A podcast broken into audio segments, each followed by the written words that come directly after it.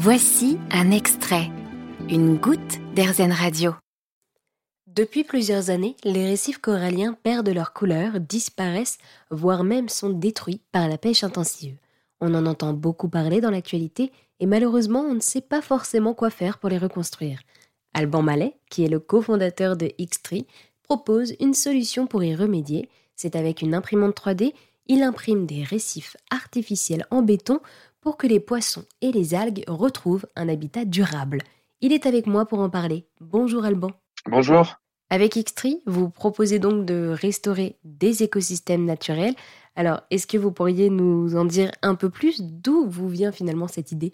Toujours, nous, nos idées, elles viennent pas de nous-mêmes. C'est-à-dire que nous, on est un outil. Ce qu'on fait, en fait, c'est qu'on explique ce qu'il est possible de faire avec la technologie et on va voir le plus grand nombre de clients possible pour leur demander s'ils ont un besoin. Et donc, c'est comme ça qu'est né le premier récif. C'est-à-dire qu'on a un, bureau d'études et des ingénieurs biomarins qui sont venus nous voir en nous disant, mais attendez, avec votre technologie, euh, nous, on a un souci, c'est les récifs artificiels. On aurait besoin de faire des récifs artificiels avec des formes complexes. Et aujourd'hui, on n'a pas de solution technique qui permette de le faire. Et donc, c'est à partir de là qu'on a fait notre premier récif artificiel. On a travaillé avec eux. On a regardé quel type de forme on était capable de faire. Et donc, on a retravaillé les géométries spécifiques en fonction des besoins. Et ce qui est intéressant sur un récif artificiel, en fait, c'est qu'on a besoin d'avoir un grand nombre de cavités avec plein de formes différentes pour avoir plein de types de poissons différents. Le problème, c'est que si vous mettez, par exemple, des blocs carrés, euh, tous similaires, euh, type des parpaings, et eh ben vous avez de grandes fortes chances d'avoir qu'un seul type de poisson. Et ça, ça pose un problème parce que ça crée un déséquilibre dans l'écosystème plutôt que créer euh, une organisation avec euh, de multiples types de poissons. Une fois qu'on avait regardé ça, on a vraiment optimisé les formes avec eux. On a essayé de mettre le moins de matière au possible, mais en essayant d'avoir le plus de formes complexes. Pourquoi aujourd'hui il est important de euh, proposer des alternatives au récif Ce qui est important, c'est qu'aujourd'hui, il n'y a plus assez d'espace naturel, malheureusement, à cause de la pollution, de la construction, du réchauffement climatique, ces choses-là, aujourd'hui, on doit avoir des réponses rapides. Des récifs naturels, euh, il faut attendre plusieurs milliers d'années pour que la roche se crée, se transforme, que les algues puissent s'accrocher. Et aujourd'hui, on a un accélérateur de vie, on va dire. On va dire qu'on va créer ces éléments pour que la vie puisse revenir au plus vite et ne pas attendre que la nature fasse son travail. Il faut que les deux se fassent en parallèle. Il faut qu'on ait justement des, des applications ponctuelles pour accélérer et réparer un petit peu là où il y a pu avoir des dommages. En parallèle, d'étapes, on va dire, plus long terme sur comment réduire euh, nos empreintes carbone, comment euh, réduire euh, l'impact du réchauffement climatique pour que la nature elle-même puisse s'autoréguler. Mais en attendant, on est malheureusement un peu obligé de voilà de pallier à ça avec des systèmes artificiels qu'on essaye de penser le mieux possible pour qu'ils soient adaptés et qui fonctionnent aussi bien voire mieux que des espaces naturels. Pour vous adapter finalement à ces récifs, vous avez travaillé avec des ingénieurs, des spécialistes des fonds marins C'est ça, exactement. Ces ingénieurs, en fait, ils ont la connaissance et ils ont étudié les poissons pour pouvoir comprendre quel type de forme est fait à quel type de poisson. Donc, euh, un exemple simple, par exemple, sur le récif, on a différents types de, moi j'appelle ça des poches. Donc, on a des poches qui sont fermées, on a des poches qui sont traversantes. Et en fait, il y a des poissons qui vont vouloir aller dans une cavité fermée, il y a d'autres poissons qui vont préférer une cavité qui va traverser d'un bout à l'autre du récif.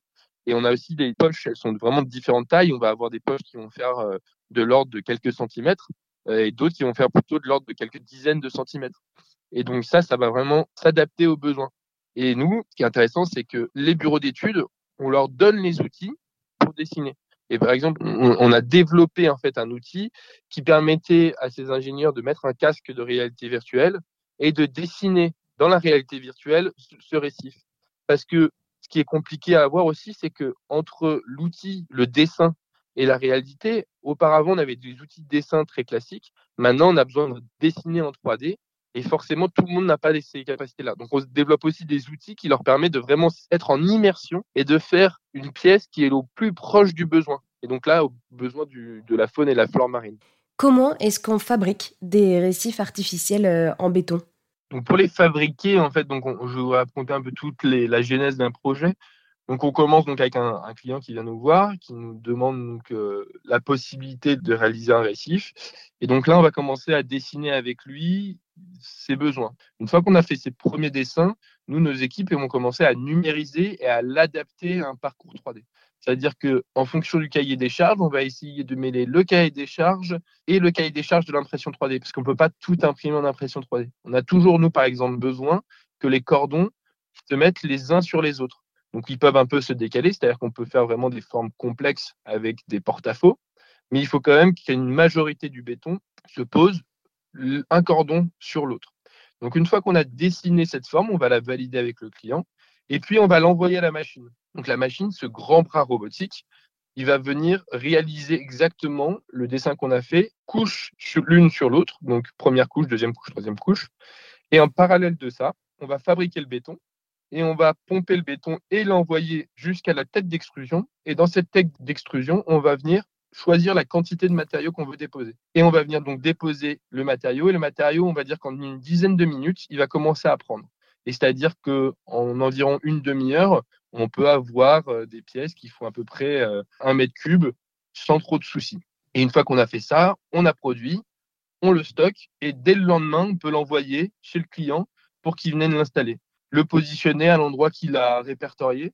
Et donc, en fonction des projets, très souvent, euh, il va avoir besoin de prendre un bateau pour le déposer, mais ça va vraiment ça être en fonction du projet.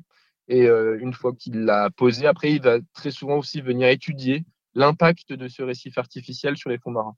Donc, compter le nombre de, poissons, regarder comment les algues colonisent euh, le récif, etc. Et donc euh, oui, c'est pour euh, tous les poissons, toutes les algues et tous les coraux finalement en fonction euh, de la forme de la cavité.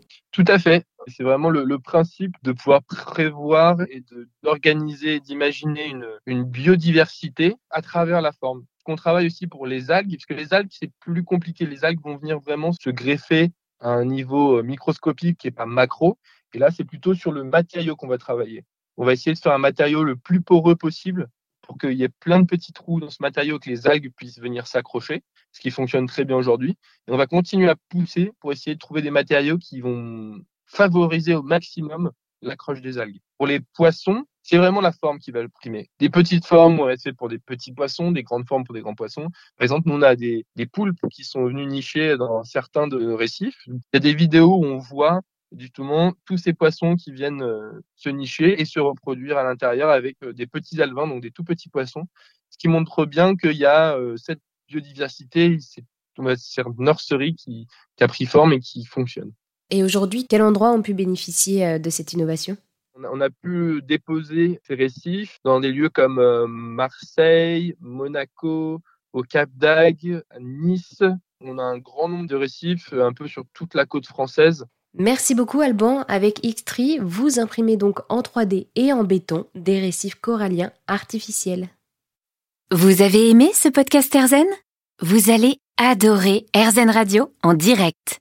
Pour nous écouter, téléchargez l'appli Erzen ou rendez-vous sur erzen.fr.